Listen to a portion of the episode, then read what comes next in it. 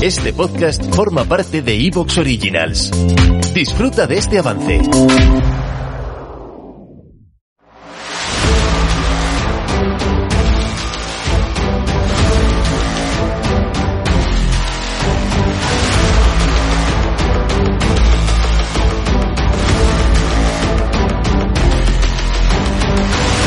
Bienvenidos al podcast Técnica Fórmula 1.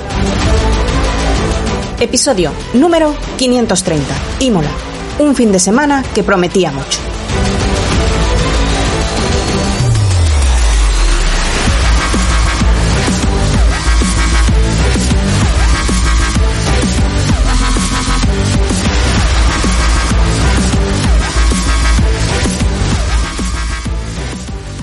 Bienvenidos al podcast Técnica Fórmula 1. Con todos vosotros, una semana más, Raúl Molina. Acaba un intenso fin de semana de motor con la Fórmula 1 en Imola y el Mundial de Rallys en Croacia, aparte de otras competiciones en las que no vamos a entrar como MotoGP o la NASCAR. Esperábamos mucho de Imola, máxime con la emoción de la lluvia, dos carreras en el fin de semana, la sprint y la normal, pero no todo ha sido oro, ni mucho menos. Lo contrario del Mundial de Rallys, que de verdad os animo a seguir porque la emoción en la prueba de Croacia no se resolvió hasta el último segundo. Robampera y Tanak llegaron al último tramo, el Power Stage, separados por 1,4 segundos. El estonio tenía todas las de ganar con mucho mejores gomas y el finlandés le dio la vuelta a todo con un par de, digamos, arrestos, dejándonos a todos con la boca abierta. Y eso sin contar los continuos cambios de guion, la piña de Neville, a pesar de lo cual acabó en el podio, piloto rodando sobre mojado con gomas de seco. Vamos, señor, qué espectáculo. En cambio, la F1 nos dejó una clasificación el viernes divertida, digámoslo así, cierta, relativamente divertida, con un cierto sabor amargo para los españoles por el error de Sainz en Q2, que lo llevó contra el muro. Una sprint el sábado que estuvo bastante bien y con cierta emoción y espectáculo, en este caso por el lado de Sainz y su remontada, pero un domingo matador. Vamos, que nos morimos de aburrimiento, sin DRS, sin adelantamiento y para colmo de males para los españoles con eh, los dos pilotos fuera de pista desde el comienzo por razones además ajenas a su desempeño. Victoria de Verstappen fácil con un super gran chelén, pues se llevó todo, todo del fin de semana. Inmenso Pérez, de lo mejor de todo el Gran Premio, sin duda. Lo mismo que Norris o Russell. Y muy poco profesional el error de Leclerc, que deja a Ferrari en bragas, habiendo dilapidado la gran ventaja que tenían los italianos sobre Red Bull. Si piensa que con estos altibajos va a vencer a Verstappen, más la mala suerte que siempre llega en algún momento de la temporada, está muy, muy equivocado. Hamilton fue perfecto la temporada pasada y no lo consiguió. Así, en absoluto, lo va a batir ni al holandés ni a Red Bull.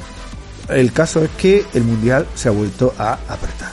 Así que como de costumbre, la última semana, pues la verdad es que pese a todo, pese al aburrimiento y lo que queramos decir, tenemos muchas cosas eh, que comentar y es el momento de hacer un repaso pues a, todo este fin de semana de la mano de nuestro equipo de analistas, quienes como siempre os paso a presentar. Desde Chile tenemos con nosotros a Ignacio Sijas. ¿Qué tal, Ignacio? ¿Qué tal, qué tal Raúl? Gusto saludarte, igual que a Abel, a Iván y a toda la gente que nos sigue y que nos deja cada vez más, like, más likes en, en las distintas plataformas, así que agradecido a ellos como dices tú, un fin de semana muy emocionante, sobre todo en el WRC y en Imola quizás un poco de sentimiento encontrado, aunque la verdad es que a mí no me sorprende tanto. Imola es un circuito espectacular en cuanto a manejo, pero con estos coches la verdad que es muy, muy difícil, es prácticamente un húngaro reino y no muy lejos de Mónaco en cuanto a las dificultades de adelantamiento, hubo muy, muy poco sobrepaso.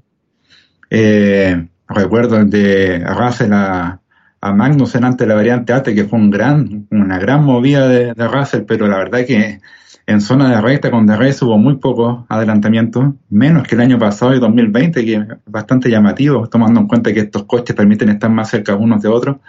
Pero bueno, es un tema que sin duda vamos a analizar en detalle, pero independiente de ese aspecto que sin duda le, le quitó un poco de espectáculo a la carrera, increíble la cantidad de cosas singulares que pasaron en el fin de semana. Tener a Hamilton doblado por el, por el ganador de la carrera, algo increíble. Tener a Ferrari fuera de podio después de haber estado tan brillante en los primeros tres grandes premios. A Vettel en zona de podio después de una gran actuación tan opuesta a la de la semana antepasada en Australia, que muchos hablaban que ya hora de, retiro para el alemán.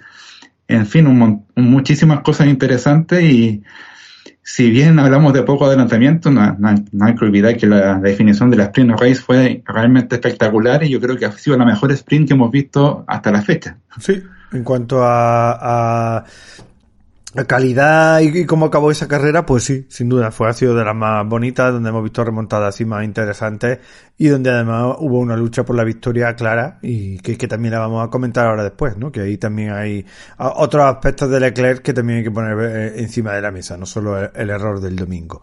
Pero ahora lo hacemos tranquilamente. Tenemos también con nosotros a Abel Caro. ¿Qué tal, Abel? Muy buenas, Raúl. Eh, encantado de estar aquí como cada semana. Pues sí, la verdad que ha sido una carrera bastante, bueno, más pausada de lo que podríamos esperar, ¿no? Pero siempre hay pequeñas píldoras y pequeñas eh, o grandes conclusiones que podemos sacar, sobre todo después de una carrera como esta, ¿no? En la que hemos visto eh, algunos fantasmas del pasado. Otra...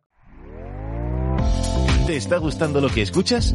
Este podcast forma parte de Evox Originals y puedes escucharlo completo y gratis desde la aplicación de Evox. Instálala desde tu store y suscríbete a él para no perderte ningún episodio.